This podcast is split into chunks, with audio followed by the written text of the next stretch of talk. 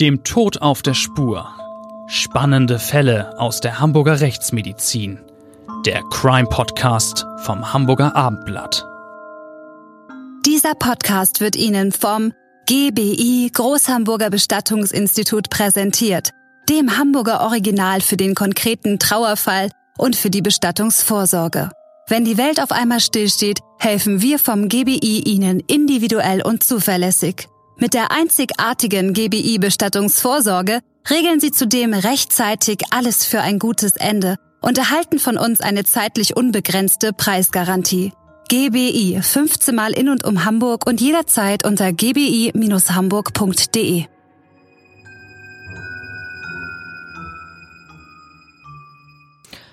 Moin moin und herzlich willkommen, liebe Abendblatthörer. Ich freue mich, dass Sie wieder eingeschaltet haben zu unserem Abendblatt Crime Podcast, dem Tod auf der Spur. Ich bin Bettina Mittelacher, Gerichtsreporterin für das Hamburger Abendblatt und natürlich ist wieder Klaus Püschel da, der beste Rechtsmediziner der Welt, wie ich finde. Gut, also hier spricht jetzt Klaus Püschel. Der freut sich auch wieder einmal äh, für die Hörer des Hamburger Abendblatts äh, einen ganz besonders spannenden Fall zu präsentieren, der mich äh, wirklich zwei Jahrzehnte lang beschäftigt hat. Das ist einer der spannendsten Fälle überhaupt, den ich je in meiner Rechtsmedizinerlaufbahn bearbeitet habe. Unglaublich. Unglaublich, aber wie alles, was wir hier in unserem Podcast erzählen, war. Der Mann hat sich in Schwarz gehüllt, nur die Augen sind zu sehen. Alles andere ist verborgen hinter einer Maske und verwischt sich mit dem schummrigen Halbdunkel eines Schlafsaals. Leise hat sich dieser Kerl des Nachts an den Ort gepirscht, wo sich Kinder eigentlich am sichersten fühlen. Und nun sitzt dieser maskierte Typ dort neben ihnen am Bett. Er jagt ihnen Angst ein und berührt sie unter der Bettdecke. Dieser Mann ist der fleischgewordene Albtraum, einer, der erschreckt und einer, der Kinder missbraucht. Er ist jemand, der einige seiner Opfer auch verschleppt und schließlich sogar ermordet. Über etliche Jahre hat der Maskenmann Kinderzimmer, Schullandheime, Zeltlager und Internate heimgesucht.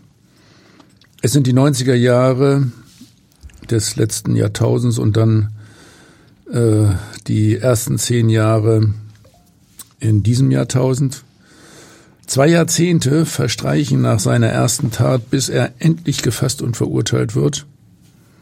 Eine wirklich sehr lange Zeit, in der es eigentlich gar keine Spur von ihm gab. Es werden ihm schließlich drei Morde und der sexuelle Missbrauch von Kindern in neun Fällen nachgewiesen. Er war sicherlich für viele weitere Fälle verantwortlich. Das Schwurgericht verhängt lebenslange Haft und stellt auch die besondere Schwere der Schuld fest. Womöglich wird der Verbrecher für immer hinter Gitter bleiben. Ja, für immer hinter Gitter, so wie du es formuliert hast, bedeutet also auf Deutsch lebenslänglich. Das jedenfalls lebenslänglich haben die Familien seiner Opfer. Denn dieser Sensenmann vergreift sich nicht allein an dem Sterbenden, sondern auch an den Hinterbliebenen. Besonders schlimm ist es, wenn ein Kind sterben muss, wenn es vor den Eltern geht und diese dann zurückbleiben. Man muss fragen, kann eine Mutter oder ein Vater dies je verwenden? Ich glaube, die Antwort lautet wohl kaum. Mit dem Tod von Tochter oder Sohn, speziell wenn dieser gewaltsam eingetreten ist, entsteht eine Wunde, die sich niemals schließen lässt. Ihr Rechtsmediziner, ähm, Klaus, ihr wisst genau um diese Wunden, oder?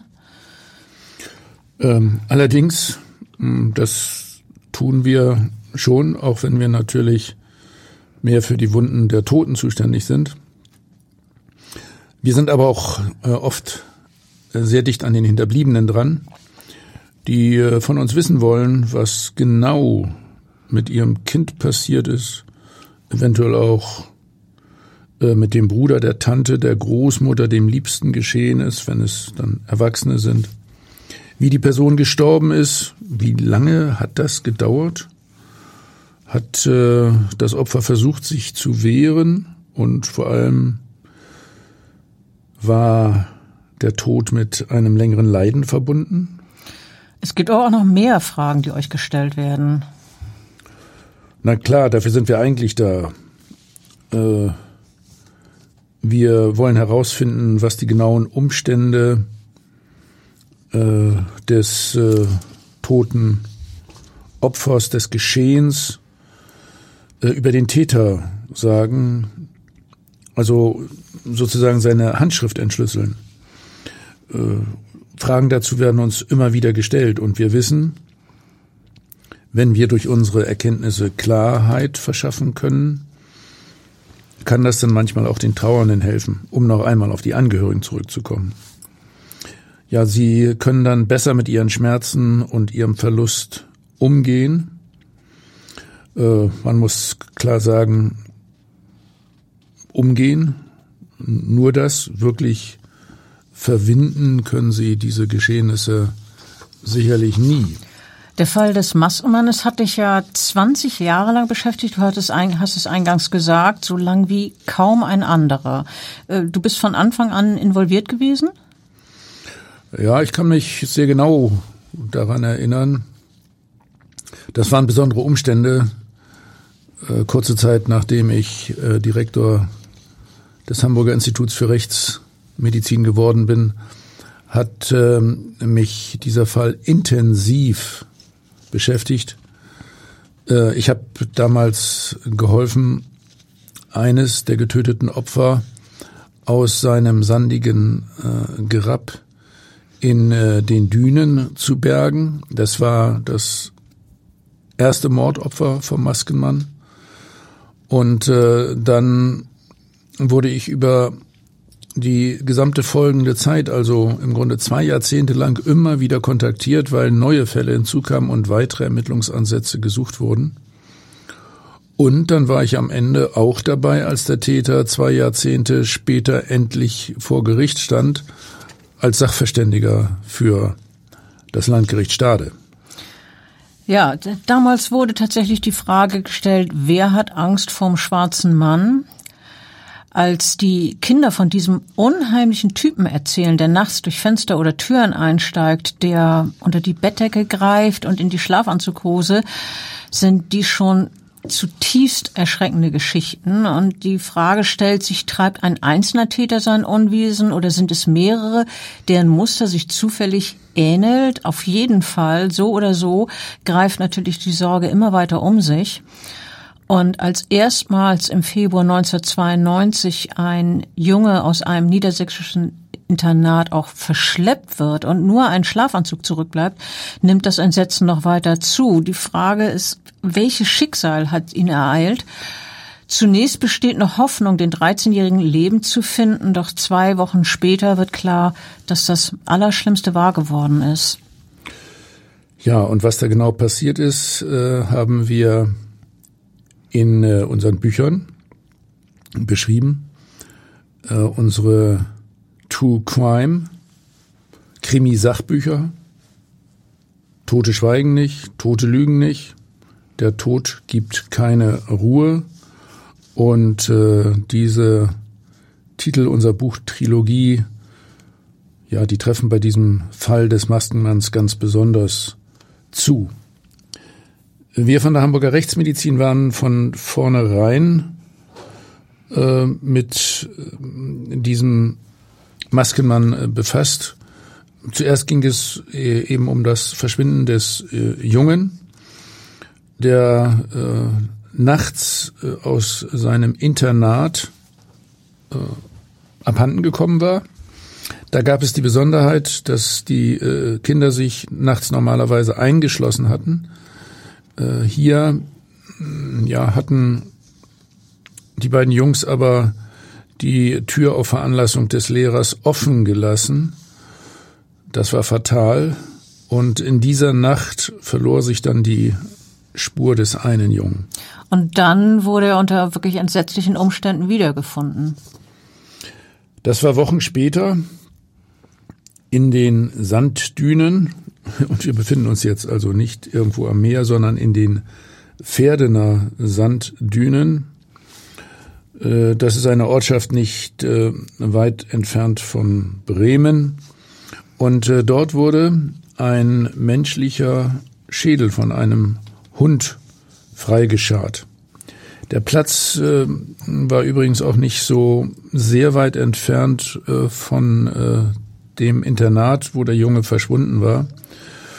Ungefähr so 30 Kilometer. Als äh, dieser Junge gefunden wurde oder jetzt erstmal das tote Kind gefunden wurde, gab es äh, durchaus auch gleich den Verdacht, dass es sich um den vermissten Schüler handeln könnte. Deswegen wurden wir auch äh, sofort äh, zum Fundort äh, hinzugezogen. Wie, wie musstet ihr dann gehen? Du hast vorhin von den Dünen gesprochen. Wie muss man sich das jetzt vorstellen? Wo, wie seid ihr dann zum, zum Fundort gelaufen? Ja, ehrlich gesagt könnte ich darüber jetzt eine ganz lange Geschichte erzählen. Vielleicht ja. reichen zwei, drei Sätze. Naja, also äh, die, die Pferdener äh, Sanddünen äh, sind ein Ort, wo ich äh, früher häufig gewesen bin. Da bin ich also häufig spazieren gegangen. Äh, das ist die weitere Region, in der ich selber jahrelang gewohnt habe. Und den Platz kenne ich also persönlich tatsächlich ganz genau. Und deswegen war ich auch in dieser Situation persönlich besonders betroffen. Also unser Weg zu dieser Fundstelle ging über eine längere Strecke das äh, ist so ein, ein Wanderweg, wo eigentlich äh, viele Leute langgehen, weil es eben auch eine wunderschöne Gegend ist. Und äh, dann mussten wir da tatsächlich, ja, mitten in Norddeutschland durch Dünen stapfen. Und äh, schließlich kamen wir zu einer Stelle am Rand der Dünen mit einer kleinen Bewaldung von Kiefern. Dort äh, fanden wir dann den Kopf vor, der äh, teilweise aus der Erde ragte, weil da eben ein Hund angefangen hatte äh, zu, zu kratzen, zu, zu graben.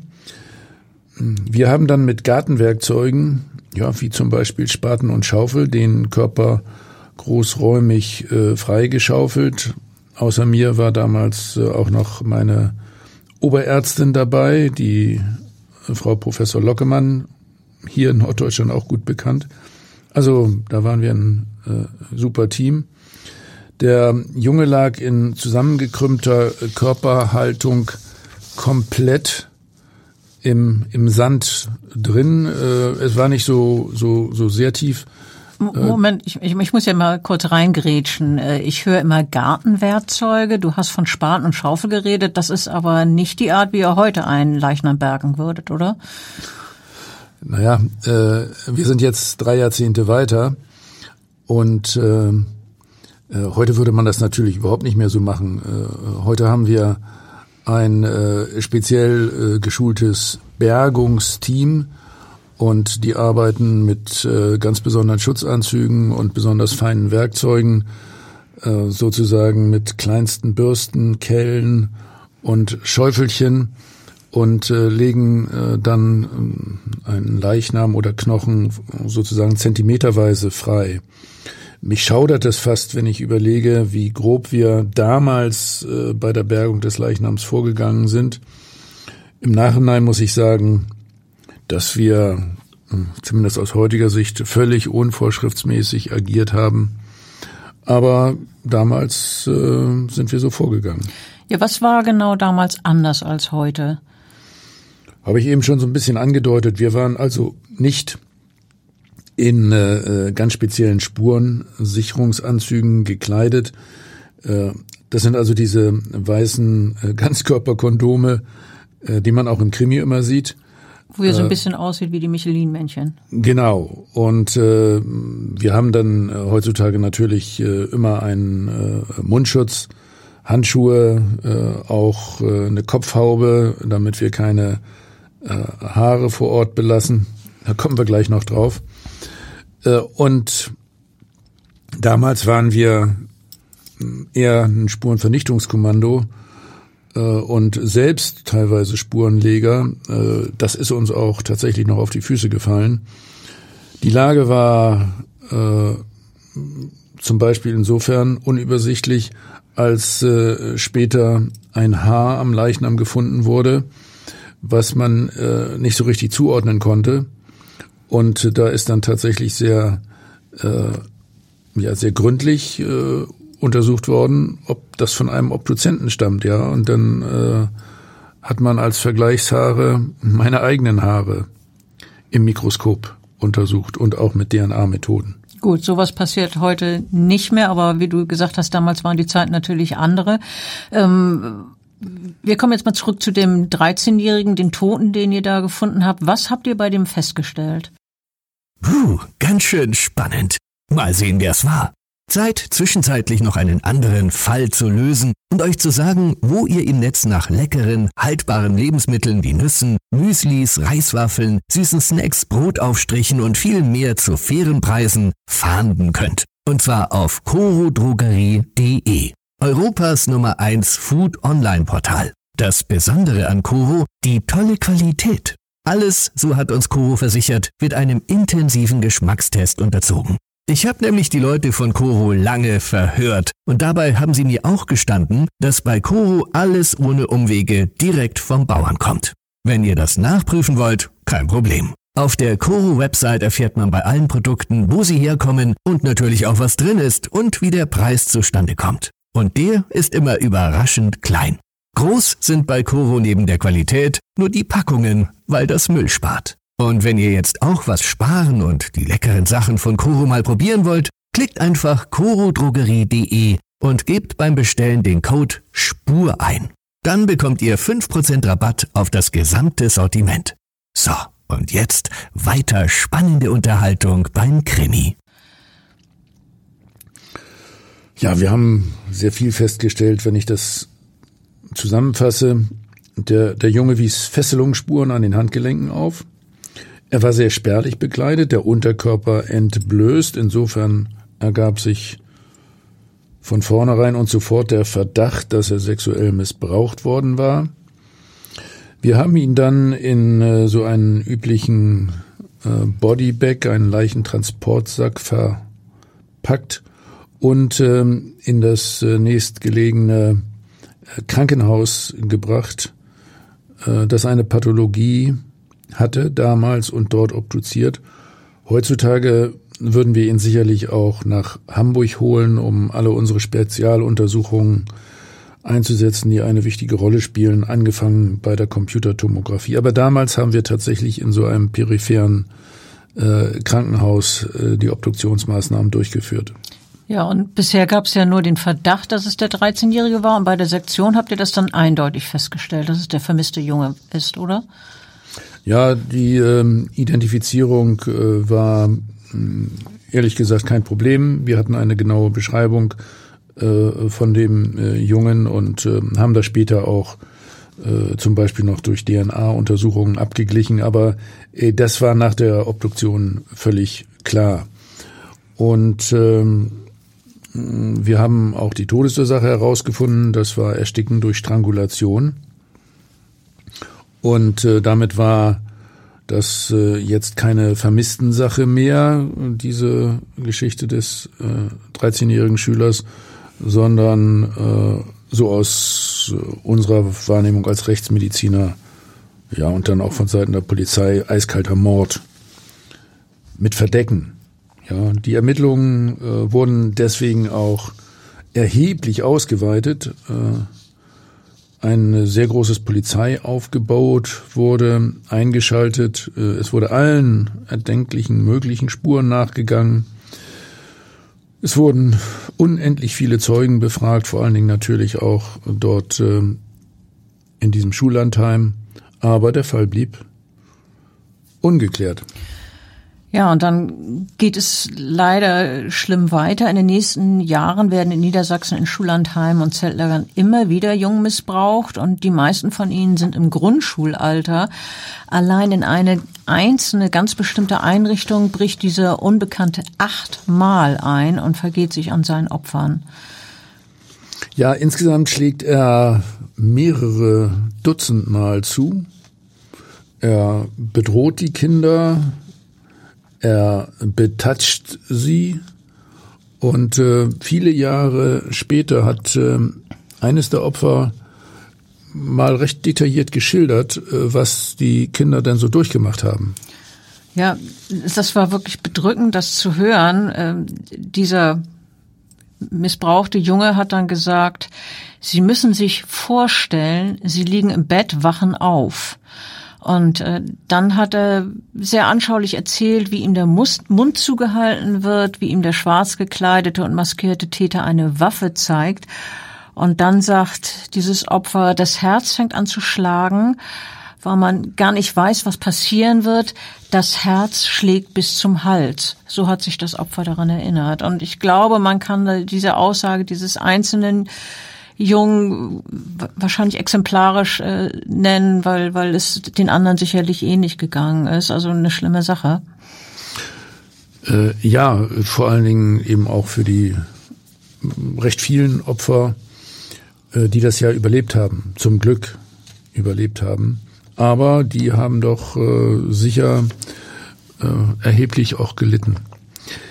Im Sommer 1900 95, also mehr als drei Jahre nach dem ersten Mord, kommt es dann zum nächsten Kapitalverbrechen.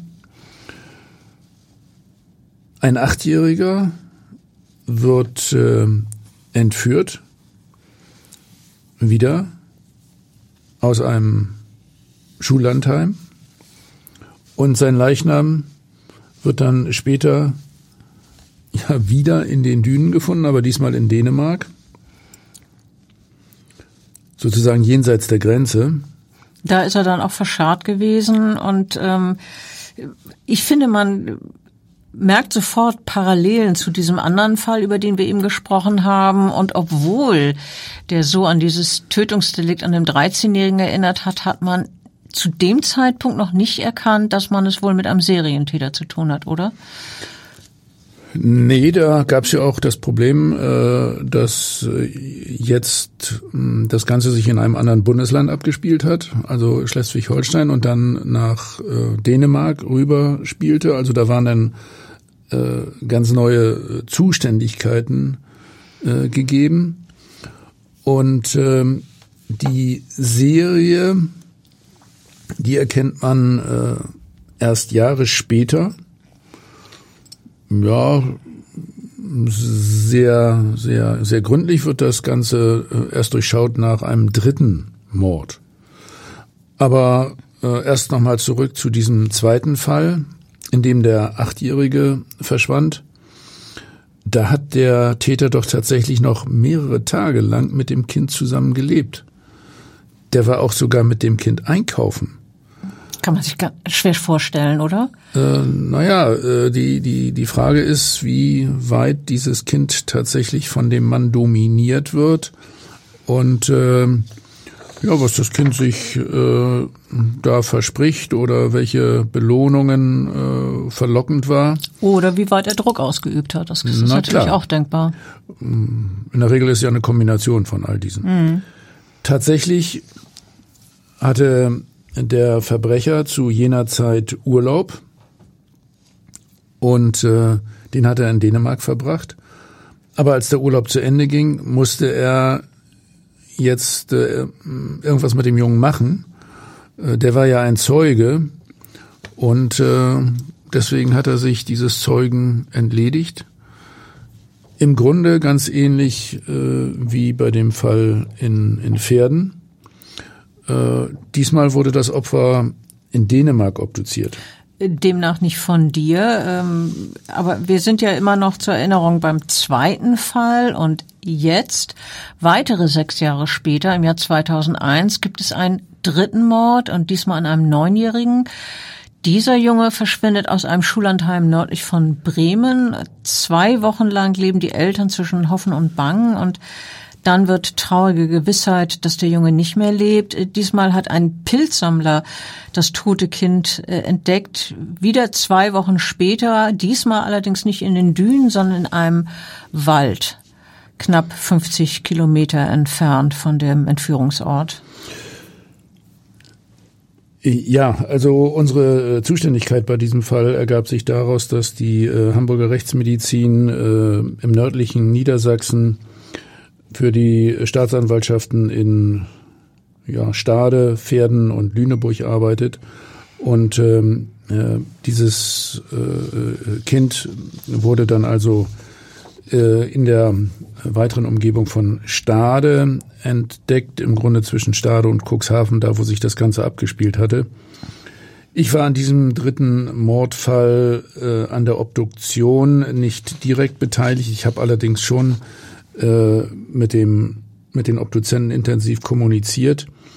Äh, später äh, hatte ich allerdings als Sachverständiger dann den gesamten äh, Fall äh, zu bearbeiten. Es ging vor allen Dingen auch um die Frage, wann das Kind gestorben ist, wie lange der Leichnam äh, dort im Gebüsch gelegen hat und was der Täter in der Zwischenzeit noch mit dem Jungen äh, angestellt hat, äh, als er ihn aus dem Schullandheim äh, entführt hat und ja, bevor er auch dieses Opfer getötet hat. Und äh, das war wichtig jetzt, um die Ermittlungen besser steuern zu können, um Alibis überprüfen zu können? Ja, prinzipiell ist äh, die äh, Todeszeit äh, immer bei, bei jedem Mordfall von herausragender Bedeutung. Einmal zur Rekonstruktion, um äh, da tatsächlich ja, Wege von Täter und Opfer und, und äh, die, die Geschehnisse, um mögliche Zeugen zu äh, berücksichtigen und dann natürlich äh, vor allen Dingen auch wegen des Alibis äh, des, des Täters. Also äh, das will man immer genau wissen und bekanntlich ist es sehr schwer, die Todeszeit festzulegen, äh, wenn das Opfer längere Zeit im Wald gelegen hat. Okay, ähm, das wissen wir jetzt auch. Ähm, zur Erinnerung, äh, auf den Fall bezogen, wir sind jetzt im Jahr 2001 äh, und nun endlich nach dem dritten Mord, der eine ähnliche Handschrift aufweist, die Entführung aus dem Schullandheim, dann das, das Vergraben eines Leichnams. Jetzt wird eine Sonderkommission gegründet. Sie arbeitet mehrere tausend Spuren ab und zieht einen sogenannten Profiler hinzu. Ähm, ich weiß, du magst das Wort nicht. Ähm, Absolut überhaupt gar nicht. Nein, ich, ich nenne ihn auch, ich nenne ihn auch gleich anders. Ähm, ein Fallanalytiker. Und zwar ein besonders guter, das kann man jetzt wiederum sagen. Okay. Und äh, er gehört dann eben äh, zu dieser Gruppe, die in München operative Fallanalysen betreibt und die sind besonders gut. Genau, das ist, äh, wir reden jetzt von diesem Münchner Fallanalytiker, einem Herrn Alexander Horn, der dann die äh, Soko unterstützt hat, die Sonderkommission. Und der hat gesagt, wir gehen bei dem Täter von einem intelligenten, sehr planenden Täter aus. Man mag ihn sich vielleicht, wenn man das Ergebnis seiner Taten sieht, als Monster vorstellen. Dem ist aber tatsächlich nicht so. Wir schätzen ihn als sozial integrierten und angepassten Menschen ein. Intelligent, durchaus berufstätig, tätig. Möglicherweise hat er ein Studium absolviert. Ähm, das sagt alles dieser Münchner Fallanalytiker. Ähm, er sagt weiter, es kann wirklich der Nachbar von nebenan oder sogar der eigene Partner sein. Du warst ja als äh, Rechtsmediziner öfter an Fällen beteiligt, bei denen dann auch die operative Fallanalyse hinzugezogen wird. Worauf basiert deren Einschätzung beispielsweise? Also die operative äh, Fallanalyse äh, ist äh, kein, kein, kein Wunderwerk, sondern ein Handwerk, was man auch erlernen kann. Allerdings hat man unbedingt die Voraussetzung zu schaffen, dass sich für diese Fallanalyse mehrere Berufsgruppen über einen längeren Zeitraum, so in der Regel eine Woche, äh, zurückziehen, sozusagen in Klausur gehen und ähm, den Fall dann intensiv diskutieren. Und dazu lassen Sie sich alle Details äh, berichten, und zwar sowohl äh, von den Kriminalisten als zum Beispiel auch von den Rechtsmedizinern. Ähm, Sie haben den gesamten Akteninhalt zur Verfügung und ähm, ja, in dieser Gruppe, die die operative Fallanalyse macht, gibt es dann äh, Kriminalisten, Psychologen, Kriminalpsychologen, Rechtsmediziner. Äh, das ist also keineswegs jetzt so ein Wunderprofiler, ein Einzelkämpfer, der da zu einem äh, äh, überraschenden äh, Wunderergebnis kommt und auf einmal alles durchschaut, sondern das ist äh, tatsächlich äh, harte Arbeit äh, im Rahmen der operativen Fallanalyse und äh, die Kriminalisten, die hier tätig sind, äh, haben in der Regel eine jahrelange Ausbildung hinter sich. Mhm. Interessant. Ähm, jetzt nochmal natürlich zurück zu unserem Maskenmann. Mit der Einschätzung, dass es sich bei dem Täter um einen intelligenten, sozial integrierten Menschen handele, sind die Ermittler sehr dicht an der Persönlichkeit des wahren Täters dran und doch dauert es noch weitere zehn Jahre, bis man ihm auf die Spur kommt. Rund 7800 Hinweisen sind, ist die Polizei bis dahin nachgegangen, ohne dass es dabei zu einem Durchbruch kam. Aber dann meldete sich im August 2010 ein Zeuge bei der Polizei, der im Internet eine alte Dokumentation gesehen hatte über diesen Fall des Maskenmannes. Und diese Dokumentation hat bei ihm eine Erinnerung ausgelöst. Äh, und zwar hat er sich erinnert, dass er im Jahr 2001 äh, ein in diesen entführten Jungen gemeinsam äh, in einem Auto gesehen hat mit einem bulligen Mann, so hat er ihn beschrieben. Und durch die Aussage dieses Zeugen bekommt der Maskenmann erstmals ein Gesicht. Ja, aber das war äh, ehrlich gesagt immer noch nicht äh, der äh, entscheidende Fortschritt, äh, um äh, diesen äh, Maskenmann zu identifizieren und ihn zu überführen also das hat keineswegs zur Festnahme geführt. Dazu äh, war dann ein, ein weiterer äh, Hinweis erforderlich. In dem Fall würde ich sagen, Kommissar Zufall ganz extrem. Und ähm, das muss man mal erzählen und, und dann wirklich Revue passieren lassen, wie sich das zugetragen hat. Ja, das ist äh, wirklich interessant, wie das alles ineinander greift und, und wie die wie die einzelnen Fortschritte aufeinander aufbauen. Ähm, als im Fernsehen ein, erneut ein Fahndungsaufruf ausgestrahlt wird, fühlt sich ein äh, Mann, ein anderer Mann an eine Begebenheit erinnert, die er viele Jahre zuvor durchleben musste. Er war 1995 im eigenen Elternhaus von einem Mann missbraucht worden und äh, Monate vor diesem Übergriff äh, so hat es dann der Zeuge erzählt, habe ihn ein Betreuer bei einer Jugendfreizeit in auffälliger Weise angesprochen und darüber ausgefragt, wie er wohne. Und ähm, das hat sich bei ihm so in das Gedächtnis eingebrannt, äh, diese, diese Zusammenhang, diese intensive Befragung und dann eben der Missbrauch im eigenen Elternhaus. Und äh, dieser Zeuge hat von dem Betreuer, der ihn damals so merkwürdig befragt hat, genug Einzelheiten erinnert, über die dann äh, der Verdächtige identifiziert werden kann und schließlich im April 2011 auch festgenommen werden kann. Und äh, der Verdächtige ist inzwischen 40 Jahre alt. Er hat äh, keinen Widerstand geleistet und äh, tatsächlich hat er dann einen Tag später die drei Morde an den Jungen gestanden und etliche weitere Missbrauchstaten. Ja, äh, das muss man sich so äh, wirklich mal reinziehen. Diese Gesamtkonstellation.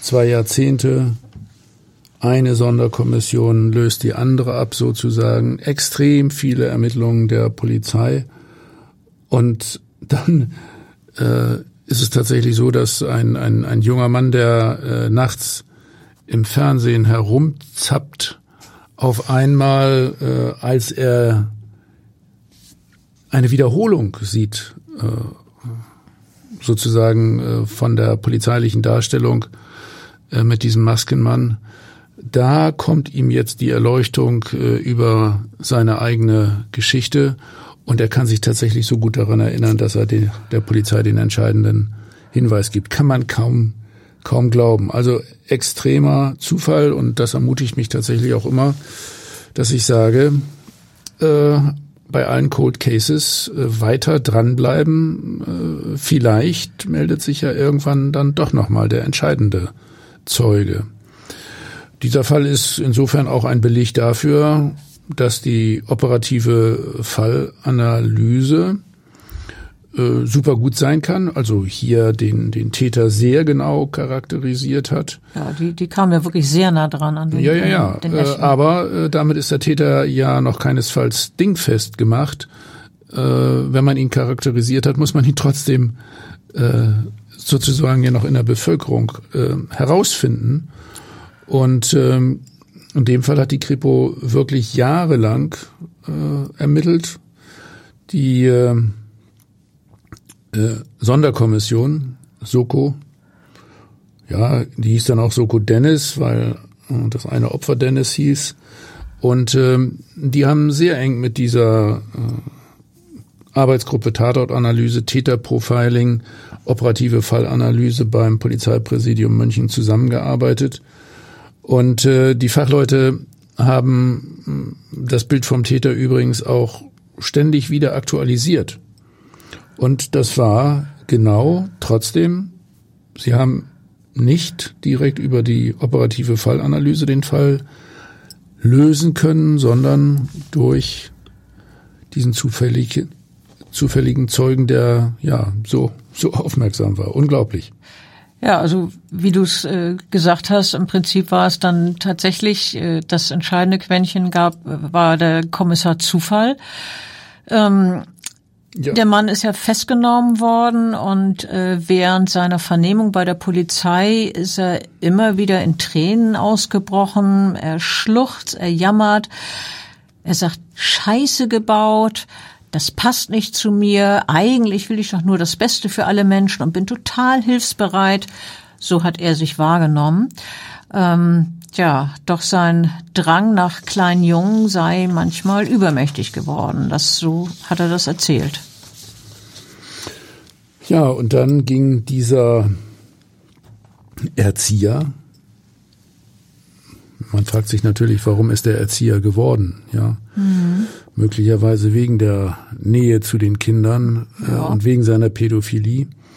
Also dieser äh, Erzieher ging dann sozusagen auf die Jagd nachts in seiner Maske in äh, Städten, wo sich viele Kinder aufhielten insbesondere in den Schullandheimen.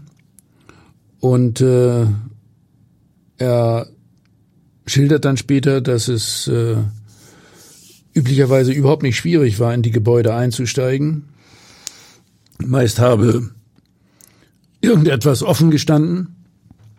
Und äh, ich finde, das ist nicht gerade beruhigend zu hören, dass ihm das so leicht gefallen ist, an die Kinder heranzukommen. Und ich hoffe, das hat sich inzwischen geändert. Ja, da, da hast du allerdings recht. Ähm, der Täter hat dann weiter erzählt, sein erstes Opfer, der 13-jährige Schüler aus dem Internat, dieser sei ihm aufgefallen, weil, Zitat, der so süß war. Ich wollte ihn unbedingt wiedersehen, hat er gesagt.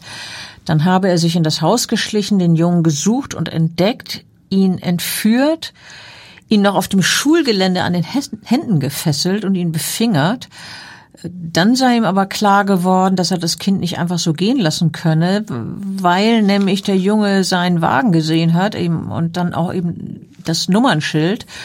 Ja, und um nicht entdeckt zu werden und verraten zu werden, habe er den Jungen dann umgebracht, hat der Verdächtige gesagt. Äh, ja, um das jetzt mal juristisch zu sagen, das ist dann ja ein eindeutiger Verdeckungsmord. Der äh, Verdächtige später der Angeklagte und dann auch der Verurteilte, ähm, hat äh, gestanden, dass er nach einem nochmaligen sexuellen Missbrauch im Pkw äh, dann mit dem Jungen auf einen abgelegenen Feldweg äh, gefahren ist. Er veranlasste ihn auszusteigen und äh, ja, er erwürgte ihn mit seinen Händen Er war ihm ja körperlich äh, sehr, sehr überlegen.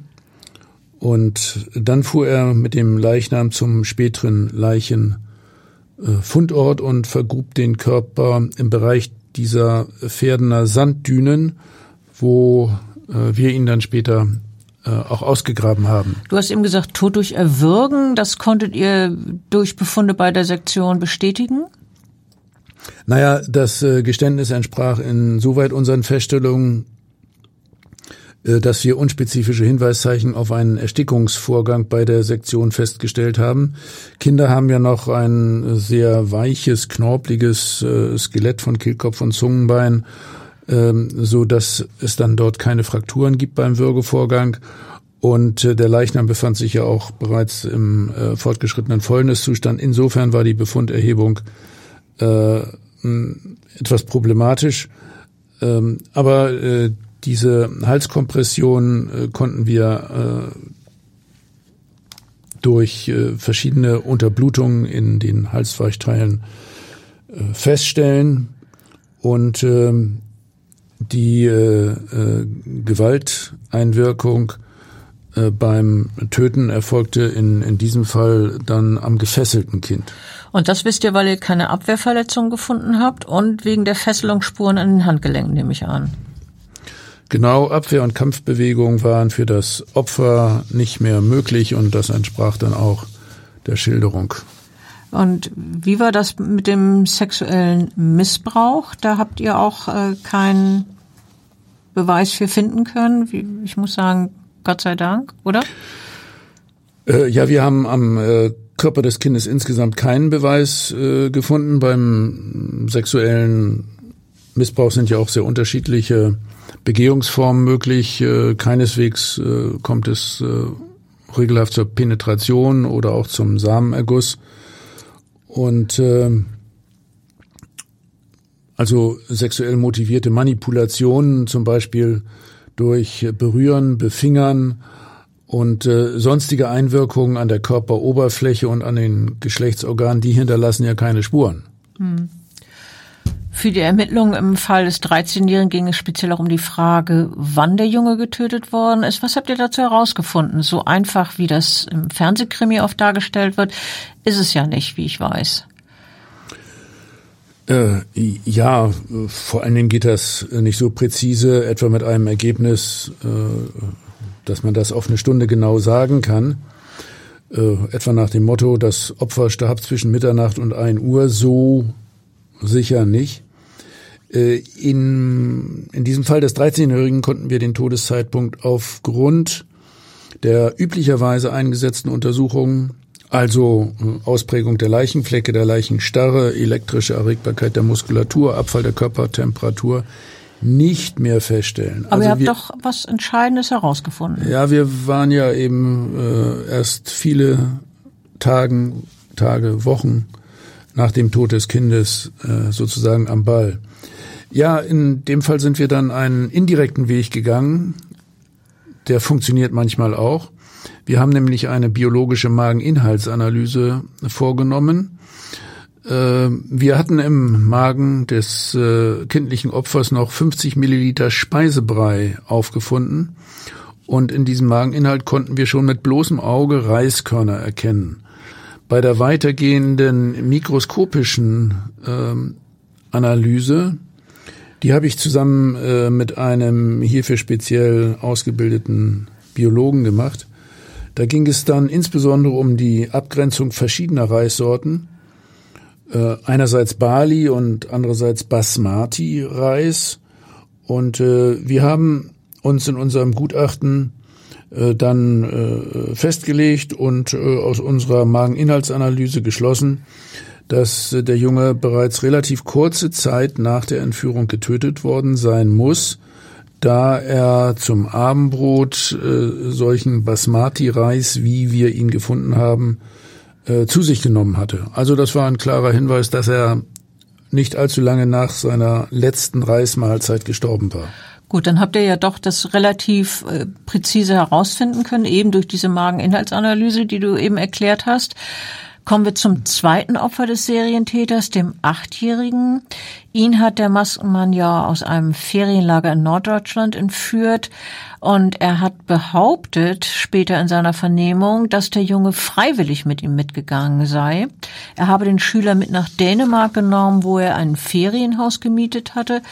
Ähm, mehrere Tage sind sie laut Darstellung des Maskenmanns, ja, er sagt, wie Touristen unterwegs gewesen. Sie seien zum Strand gelaufen, hätten Ausflüge gemacht. Und ähm, er hat dann erzählt, dass dem Jungen die Unternehmung wie ein spannendes Abenteuer vorgekommen sei. Ähm, das ja, hat er so erzählt. Man muss das nicht unbedingt glauben. Man kann eben auch, wie ich das vorhin schon gesagt habe, annehmen, dass er den Jungen bedroht hat, unter Druck gesetzt hat, wie auch immer. Auf jeden Fall hat er weiterhin gesagt, missbraucht habe er ihn nicht. Ja, ich werde ehrlich gesagt jetzt gerade noch mal wieder sehr äh, an meine Rolle als Großvater erinnert und äh, die äh, Erziehung der Enkelkinder und wie wir sie wehrhaft machen, dass sie möglichst nicht in eine solche Situation kommen, Nein sagen und nicht mit fremden Männern mitgehen. Bei diesem Jungen war das offensichtlich anders. Der Maskenmann äh, hat äh, dann gesagt, er habe ihn äh, getötet, weil er ihn ja eben einfach nicht so zurückbringen konnte. Also zurückbringen nach Deutschland dann im Grunde. Äh, Zu da, den wo Eltern ihn, zurück. Ja, da wo er ihn entführt hatte. Mhm. Und äh, deswegen transportierte er äh, das äh, Opfer, ja, um seine Tat zu verdecken. Auch da ging es um Strangulation durch. Ähm, ja, er brachte ihn mit seinem Wagen äh, an einen Ort in den Dünen, wo er den Leichnam wiederum im Sand vergrub. Ja, und ähnlich sei es da mit dem Neunjährigen gewesen, den er 2001 aus dessen Stockbett in einem Schullandheim hob, dann äh, ihn, nachdem er da ihn äh, herausgeholt hat, missbrauchte und verschleppte und tötete. Ähm, auch dieses Opfer hat der Täter ja zumindest oberflächlich verscharrt. Wir haben das vorhin erwähnt. Zwei Wochen nach dem Verbrechen wird der Leichnam des Kindes ähm, von Pilzsammlern in einem Knick an einem unbefestigten Wirtschaftsweg in der Region Stade aufgefunden. Und äh, dort hat der Junge in zusammengekauerter Haltung gelegt. Ich stelle mir das so wie so eine, so eine Fötusstellung vor. Ähm, ja, also man muss schon sagen, dass man hier wiederkehrend ein äh, bestimmtes Ablaufmuster bei den äh, Taten des äh, Maskenmannes erkennt und äh, dann äh, auch beim Verbergen oder beim Ablegen äh, des Leichnams an einsamen Orten notdürftig äh, ja versteckt, ehrlich gesagt nicht so hochprofessionell. Unsere rechtsmedizinischen Untersuchungen ergaben wieder Zeichen einer Halskompression durch Würgen. Und äh, hier hatten wir unter anderem umschriebene fleckförmige Einblutungen in der Halshaut.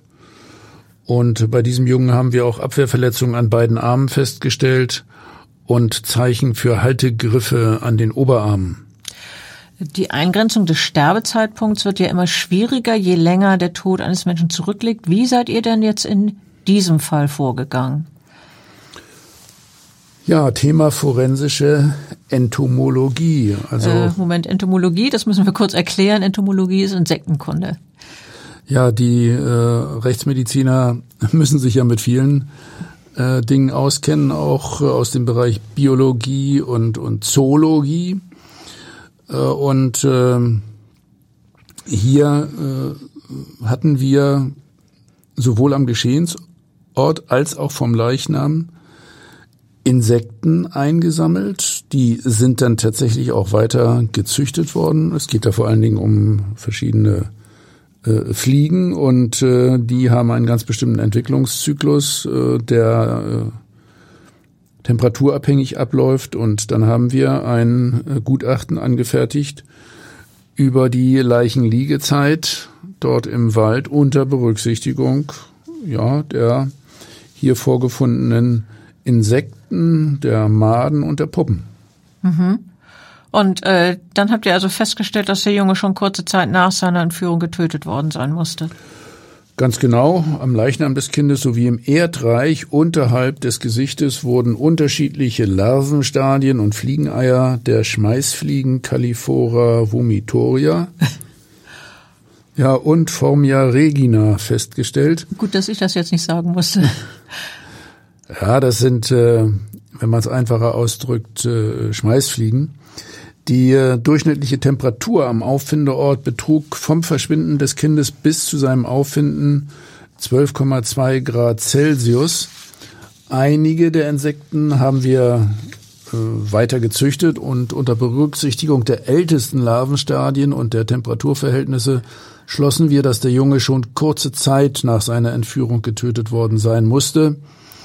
Also so ähnlich wie im äh, allerersten Fall. Ja.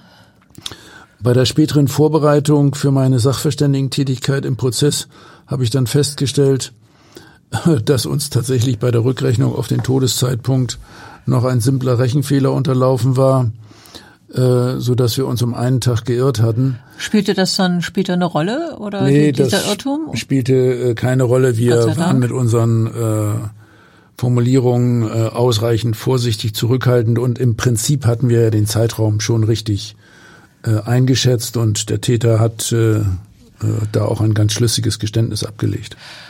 Ja, in, in seinen Schilderungen seiner Verbrechen hat der Maskenmann äh, immer wieder betont, er sei nach den Taten jeweils entsetzt gewesen, also entsetzt über sich selber. Und äh, ja, ich weiß nicht, kann man eigentlich so nicht glauben oder es fällt mir schwer, das zu glauben, denn trotzdem ist er ja danach schon wieder kurz danach mit dem Wagen durch die Gegend gefahren und hat sich wieder auf die Suche nach Jungen gemacht. Ähm, Später in Gesprächen mit einem psychiatrischen Sachverständigen hat sich der geständige Mörder dann als Meister im Verdrängen bezeichnet. Äh, naja, äh, das ist natürlich schön gefärbt. Vor allem ist er auch ein Meister im Verbergen, im äh, Verbergen seiner tiefschwarzen äh, Seite eines Mörders.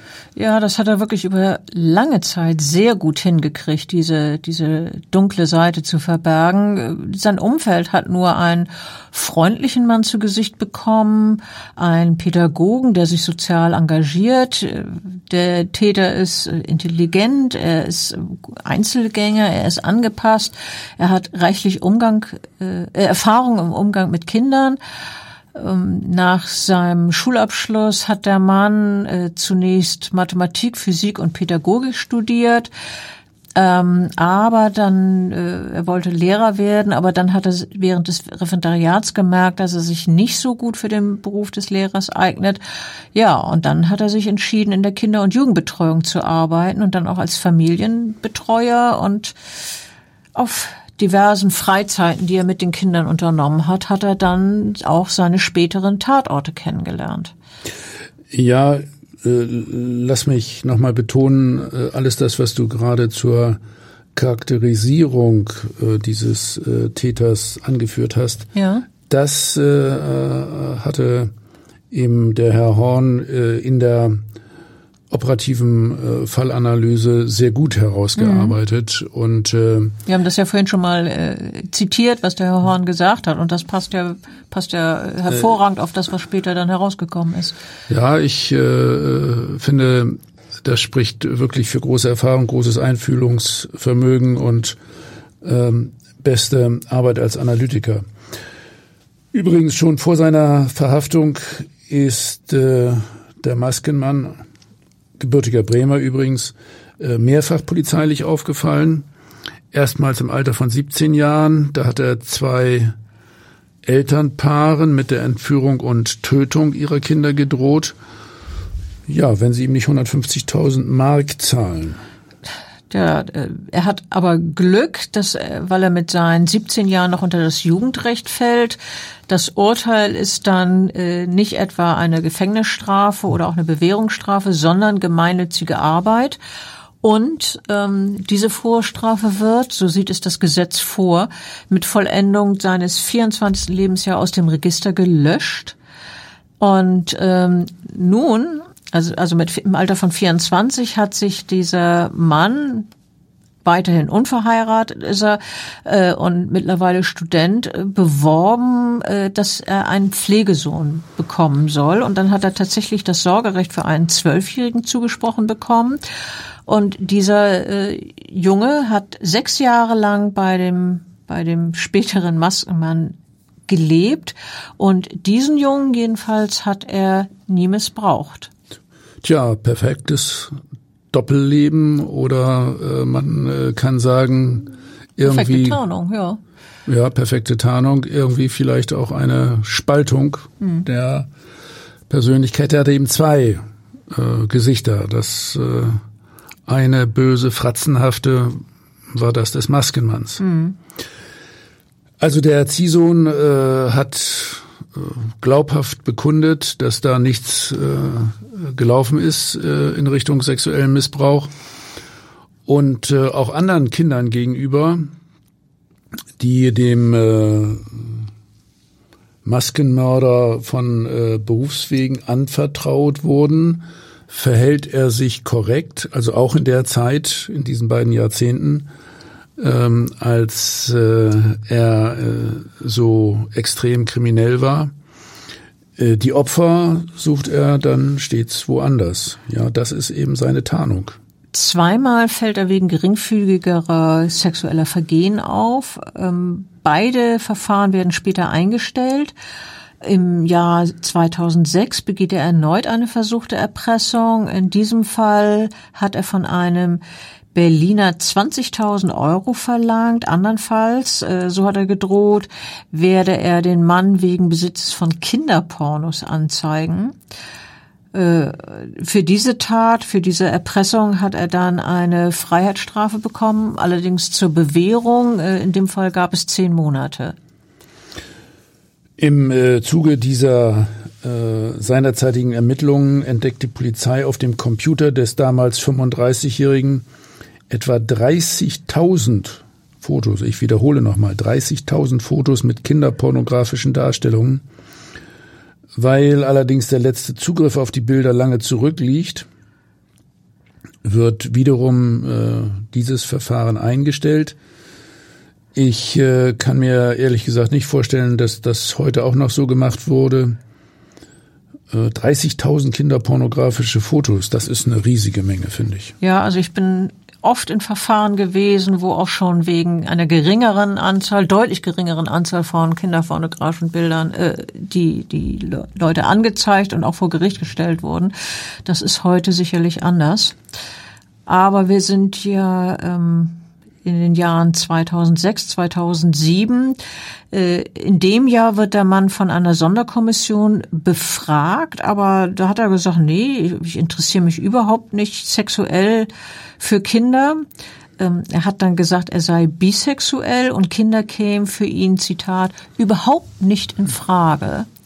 Er wird dann gebeten, eine Speichelprobe abzugeben, aber das verweigert er und ähm, es gibt zu dem Zeitpunkt keine rechtlichen Voraussetzungen, die ihn äh, wegen derer ihn man dazu zwingen könnte. Naja, auch das muss man äh, sich jetzt nochmal vor Augen führen. Also der Mann war schon einmal auf dem Schirm mhm. der äh, Soko äh, Dennis, die also damals äh, nach dem äh, Maskenmann gefahndet hat.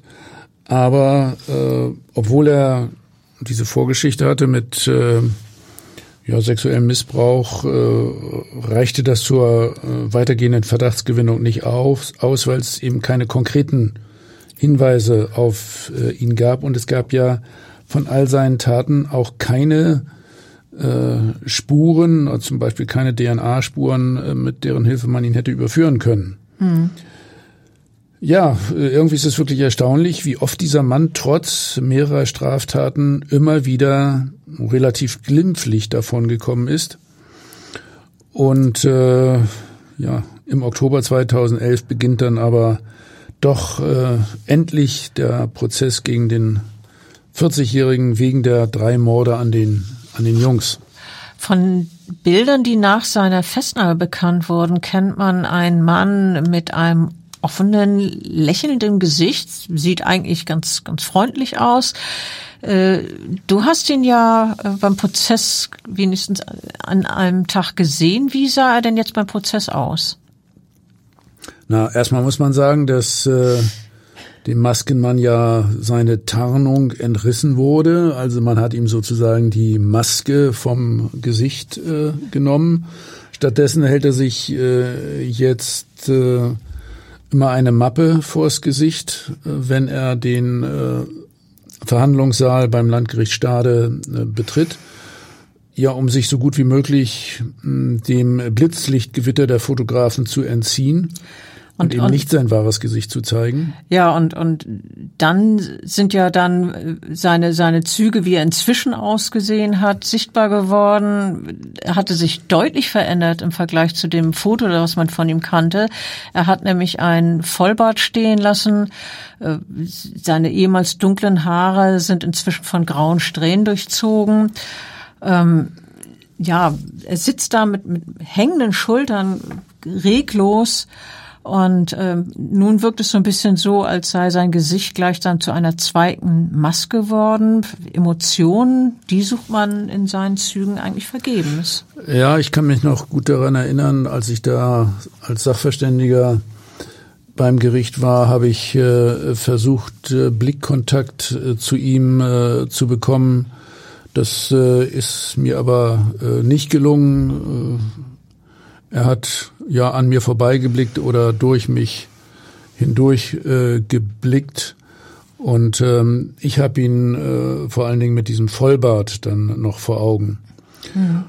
Und ähm, Frage äh, an dich als Gerichtsreporterin. Hat er denn äh, irgendwie eigentlich auf die Eltern der Jungen reagiert, deren Ermordung er ja gestanden hat? Die Eltern sind ja als, Le als Nebenkläger im Gerichtssaal und sitzen ihm gegenüber. Ja, das ist ja oft so, dass der Angeklagte wirklich vis-à-vis -vis sitzt von, von den äh, Hinterbliebenen. Und ich weiß jetzt nicht, ob es Scheu war oder vielleicht das schlechte Gewissen. Jedenfalls hat der Angeklagte die Eltern seiner Opfer nicht angesehen. Äh, die Eltern wiederum äh, sagen, dass sie gekommen sind, also ein Vater zumindest hat es so formuliert, weil sie wissen wollen, Zitat, was genau passiert ist. Das ist äh, für diese Menschen sehr wichtig. Sie wollen, sie wollen Gewissheit. Ja, also das mit diesem äh, fehlenden Blickkontakt, das kann ich gut äh, nachvollziehen. Das ist mir ja auch so gegangen. Äh, ich blicke dann allerdings persönlich auch überwiegend äh, auf das Gericht oder auf den Staatsanwalt oder die Verteidiger und habe den Angeklagten häufig gar nicht so gut im Blickfeld. Äh, an dem Prozess habe ich als Sachverständiger auch nur relativ kurz teilgenommen. Äh, man hat mich jetzt äh, sehr gezielt bezüglich der morphologischen Befunde und der Todesursache befragt, äh, vor allem beim ersten Kind. Dann auch zur Leichenliegezeit im ersten und im, im dritten Fall. Hm, da hatten wir ja doch sehr spezielle Untersuchungen durchgeführt und ich finde, wir haben das gut eingrenzen können. Es ging äh, speziell um die Frage, ob die Kinder direkt im zeitlichen Zusammenhang mit der Entführung getötet wurden. Und äh, das äh, entsprach ja unseren Befunden. Ich habe von dem Angeklagten sonst keinen weitergehenden persönlichen Eindruck gewonnen.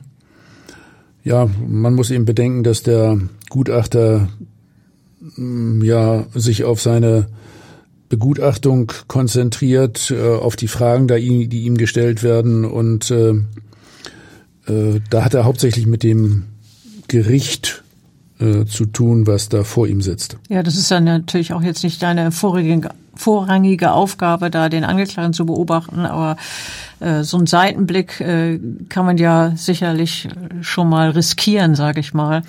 Na, äh, lass mich das nochmal zusammenfassen. Äh, für mich äh, gilt auch in diesem Fall, es hat sich wieder mal die Erkenntnis äh, bestätigt, die wurde in mir bestärkt, dass den Tätern ihr Wesen und der Hang zur Gewalt wahrlich nicht auf die Stirn geschrieben steht. Also Ob ein Mensch ein Verbrecher ist, das sieht man ihm nicht ohne weiteres an. Und was hinter der Stirn vorgeht, das weiß man einfach ja, nicht. Ja, das, das haben wir in, in vielen Fällen, die wir auch äh, gemeinsam schon in Anführungsstrichen bearbeitet haben, haben wir das ja auch immer wieder feststellen müssen. Man sieht es den Menschen wirklich nicht an.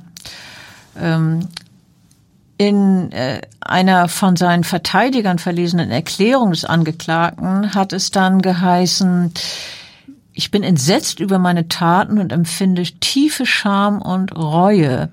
Und äh, dann hat der Angeklagte also weiter gesagt, er habe die Opfer aus Angst vor Entdeckung ermordet. Das ist ganz klar ein Mordmerkmal. Du hast es vorhin schon äh, angedeutet. Wenn man also eine Straftat begeht und dann äh, jemanden tötet, weil man nicht verraten werden will, dann ist das ganz klar ein Mordmerkmal. Er hat weiter gesagt, er sei sich bewusst, dass er für unbeschreibliches Leid verantwortlich sei. Und ähm, ja, man kann eine Ahnung davon gewinnen, wie wirklich unermesslich dieses Leid ist, äh, wenn man die, die Schilderung eines Vaters von einem ermordeten Jungen ähm, zuhört. Ähm, doch ähm, wie das auf diesen Angeklagten gewirkt hat, das lässt, das zeigt er nicht, das lässt er in sich verborgen. Während der Darstellung des Zeugen hat er, der Angeklagte, keinerlei Regung gezeigt. Er hat vor sich hingestarrt. Ja, lass uns doch mal zusammentragen, was der Vater, dessen Sohn zum ersten Opfer des Angeklagten wurde, was der erzählt hat. Ja, über den Vater äh, kann ich äh, im Grunde ein eigenes Buchkapitel schreiben. Ich habe ihn schon kurze Zeit, äh, nachdem der Junge verschwunden war, kennengelernt, weil der Vater dann eigene Ermittlungen versucht hat anzustellen, auch mit Hilfe von Detektiven und Rechtsanwälten. Dazu kommen wir vielleicht gleich. Vielleicht erzählst ja. du erstmal, was, was er äh, der, der, gesagt hat. Der jetzt 68-Jährige äh, sagt dann, äh, also das war die schlimmste Zeit meines Lebens.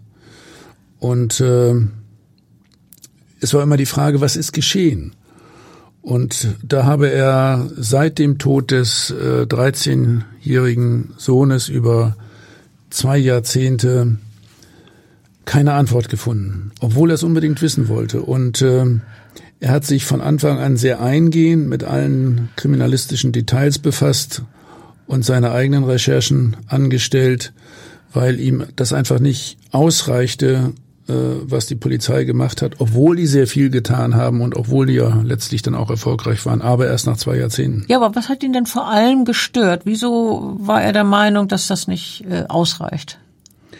Naja, da war schon mal die Annahme, äh, anfangs auch bei der Polizei, äh, sein Sohn habe sich mitten in der Nacht aufgemacht und sei verschwunden und äh, dass der Junge das in irgendeiner Art und Weise aktiv gemacht haben könnte, das war für ihn überhaupt nicht nachvollziehbar. Äh, alles habe dem äh, widersprochen und schon von der Kriminalistik her war das ja für ihn ganz klar, die Taschen, sein Geld, alles sei zurückgeblieben und äh, er sei von Anfang an zu dem Schluss gekommen, lange bevor die Polizei äh, in diese Richtung ermittelt hat, da sei jemand drin gewesen und habe den Jungen da rausgeholt aus seinem Zimmer. Äh, du hast es vorhin schon angedeutet, der Vater hat dann auch selber einen Anwalt eingeschaltet und einen Detektiv äh, engagiert und lange Jahre auf eigene Faust geforscht. Und äh, als drei Jahre nach dem Mord an seinem Sohn ein zweiter Junge verschleppt, getötet und dessen Leiche später in Dänemark gefunden wurde, da hat er da, so hat es der Vater dann vor Gericht gesagt, war es ein richtiger Schock für mich. Trotz des Altersunterschiedes von vier Jahren sei die Ähnlichkeit zwischen den beiden Jungen sehr groß gewesen, hat der Mann gesagt. Und dann sagte er noch, mir war klar, das muss derselbe Täter gewesen sein. Ja, da war er der Polizei ein bisschen voraus, oder? Na, äh, also ich kenne den äh, ermittelnden äh, ja, Kriminalkommissar, äh, ich denke, der war immer sehr intensiv dicht dran an dem äh, Fall und der äh, Kindesvater hat verständlicherweise nicht alle Details wahrgenommen und die Polizei ist auf diesen Trichter mit dem Fall aus Dänemark und die Serie ganz alleine gekommen aufgrund der ja, Beweislage und der operativen Fallanalyse. Naja, äh, ja, äh, der, du hast eben gesagt, äh, da gibt's schon ein bisschen Unterschiede bei der Wahrnehmung. Auf jeden Fall wissen nachher alle, es ist ähm, eine Serie. Der Vater des äh, ersten ermordeten Jungen hat dann auch sein, sein Entsetzen geschildert. Äh, wir sind ja immer noch dabei. Er hat ja vor Gericht äh, ausgesagt. Er hat sein Entsetzen geschildert. Er hat den Schmerz geschildert, ähm, die Ängste, als sein Sohn dann spurlos verschwunden ist. Die Nachricht vom Tod seines Kindes sei sehr niederschmetternd gewesen.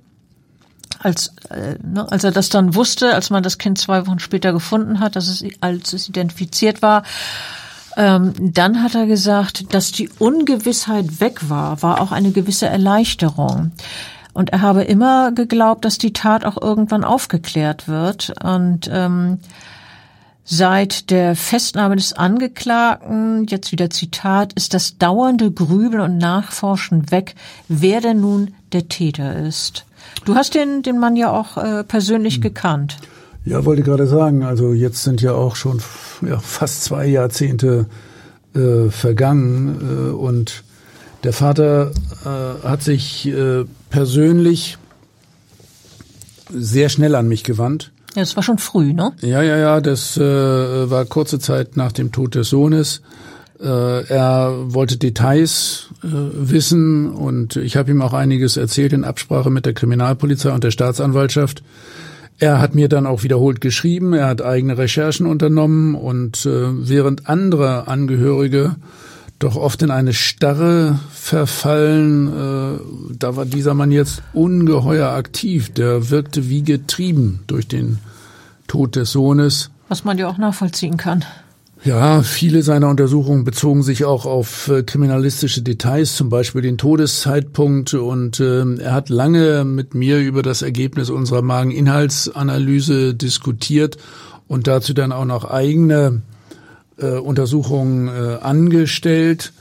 Äh, er hatte zunächst einmal Zweifel an unseren Ergebnissen, dass der Junge kurze Zeit nach der Entführung getötet wurde. Moment mal, er hat die Arbeit von euch rechtsmedizinischen Experten in Zweifel gezogen. Das geschieht ja wohl sicher nicht so oft, zumindest nicht von Laien, nehme ich mal an. Und der Vater hat seine eigene Theorie dargelegt. Äh, so habe ich dich jetzt eben verstanden. Äh, ja, äh, äh, zum, zum Glück haben wir ja zum Schluss äh, oder haben wir recht behalten, aber wie intensiv sich dieser Mann mit unserem Gutachten auseinandergesetzt hat, ergibt sich beispielsweise daraus, dass er uns einmal zwei verschiedene Müsli-Riegel vorlegte, die sein Sohn gerne aß. Und äh, diese äh, Müsli-Riegel enthielten Reiskörner. Und äh, jetzt ging es wieder um die Frage, welcher Reis äh, und ob der Reis vielleicht auch aus dem Müsli-Riegel stammte. Gut, letztlich änderte sich nichts an unserer Einschätzung bezüglich des Todeszeitpunktes. Und ähm, ja, aber der Vater hat sich hier doch in, in sehr vielen Details äh, verloren, geradezu auch. Ähm, man kann doch eigentlich sagen, die Suche nach dem Mörder seines Kindes wurde denn für den Mann zum zentralen Thema seines Lebens. Ja, der der Vater ist in diesem Fall ein Extrembeispiel dafür, wie Angehörige betroffen sind und wie weit der Tod eines Angehörigen, speziell eines Kindes, dann, dann Einfluss nimmt auf äh, die, die eigene Lebensführung, auf die Emotionen. Und ähm, in diesem Fall kann man äh, ohne Übertreibung sagen, dass der Vater einerseits an diesem Fall zerbrochen ist, dass das andererseits für ihn eine Lebensaufgabe wurde und äh, dass dieser Fall dann letztlich auch den alten Mann getötet hat. Er hat äh, seinen Beruf aufgegeben, um den Täter zu finden. Er hat extrem viel Geld investiert und äh, äh seine Ehe ist äh, kaputt gegangen, äh, weil die Suche nach dem Täter ihn rastlos hin und her trieb während die Frau irgendwie ihre Ruhe finden wollte. Und Hatten die äh, der Mann, ein zweites Kind?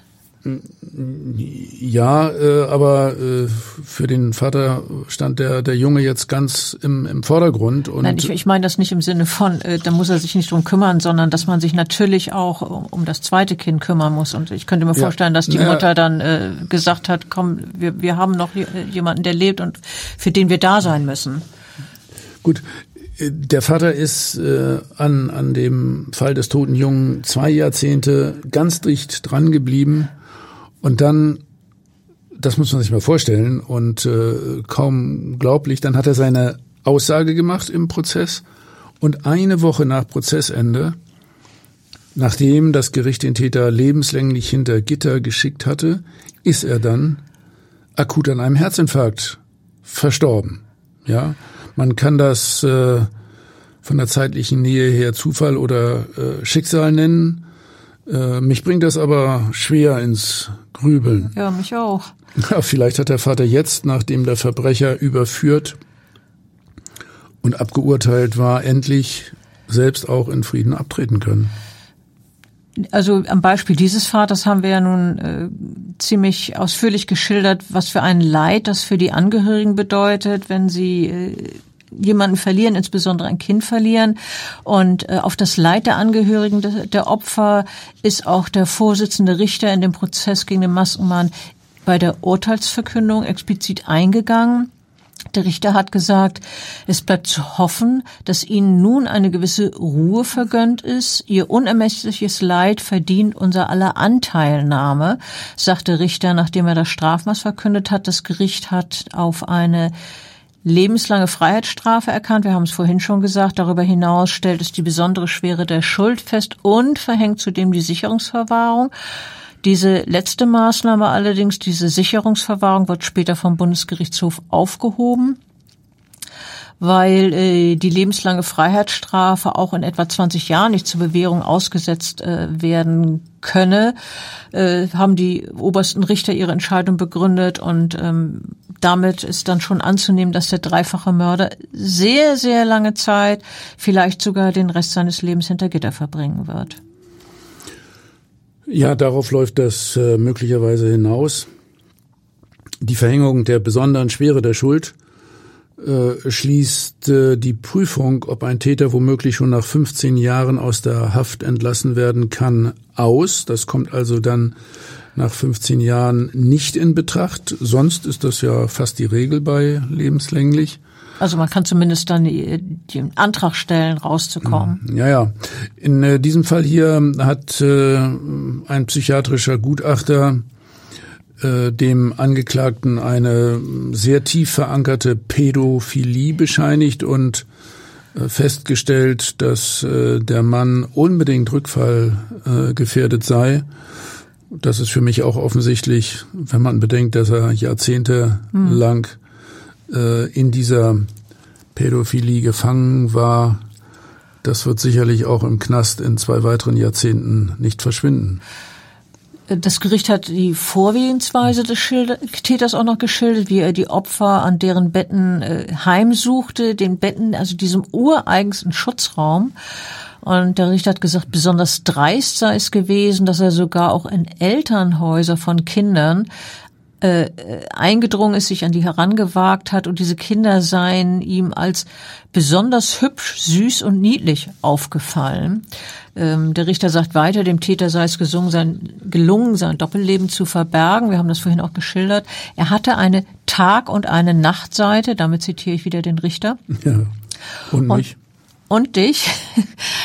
Und äh, wenn ihm nach dem Missbrauch eines Opfers die Entdeckung drohte, ja, dann habe er das Kind getötet aus Angst, seine pädophilen Neigungen würden offenbar werden, denn er wusste um die Ächtung seiner Neigungen, so das Gericht.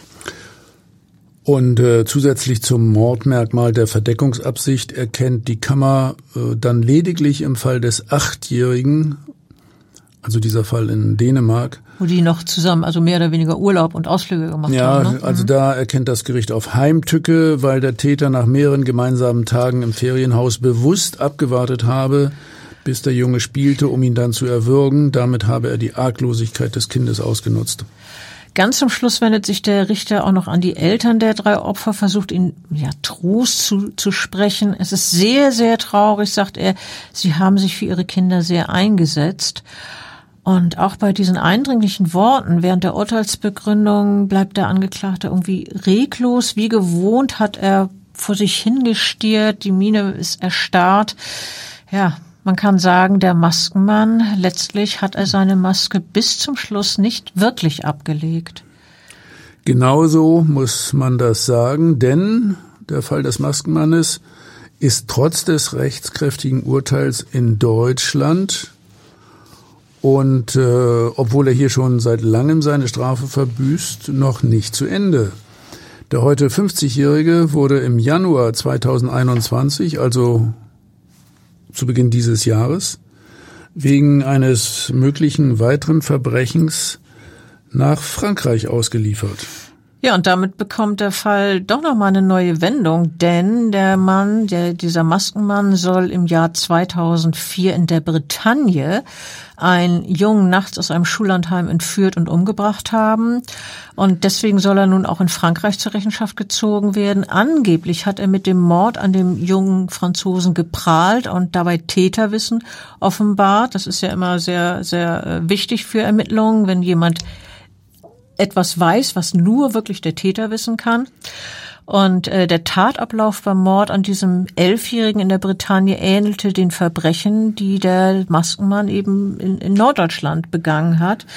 Und vermutlich im Sommer soll der Mann nun in Frankreich vor Gericht gestellt werden und danach soll er weiter seine lebenslange Haftstrafe in Deutschland verbüßen. Das wird also noch sehr, sehr lange Zeit dauern, wie die er im Gefängnis verbringt, bis unter Umständen bis an sein Lebensende.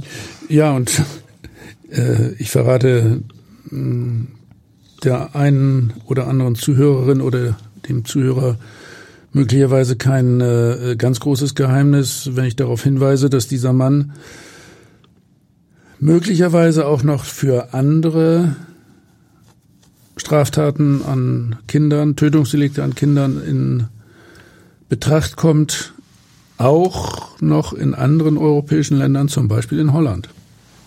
Aha, ja, dann werden wir wohl noch das ein oder andere Mal von ihm hören. Äh, ja, ein wieder hochinteressanter Fall für mich, für dich, äh, ich hoffe auch für unsere Hörer und ähm, freue mich, wenn äh, Sie, liebe Hörer, beim nächsten Mal wieder einschalten, wenn es heißt, dem Tod auf der Spur. Ja, ich äh, kann Ihnen versprechen, es gibt noch äh, viele weitere sehr spannende Fälle und äh, ich freue mich darauf, Sie daran teilhaben zu lassen. Tschüss. Tschüss.